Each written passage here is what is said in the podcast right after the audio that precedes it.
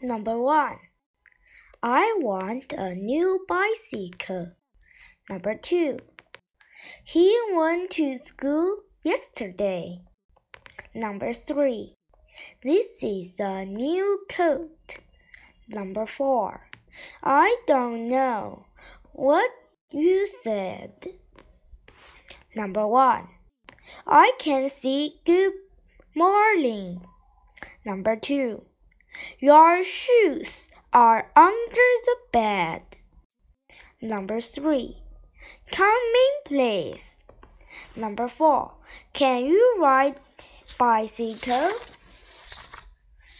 Number one. I can't find my, my pencil. Where is it? Number two. There are only two apples left on the tree. Number three. I will go with you. Number four. This is a funny picture of a clown. Number one. Don't run in the classroom. Number two. I can see all the birds in the tree. Number three. Are you a boy or a girl?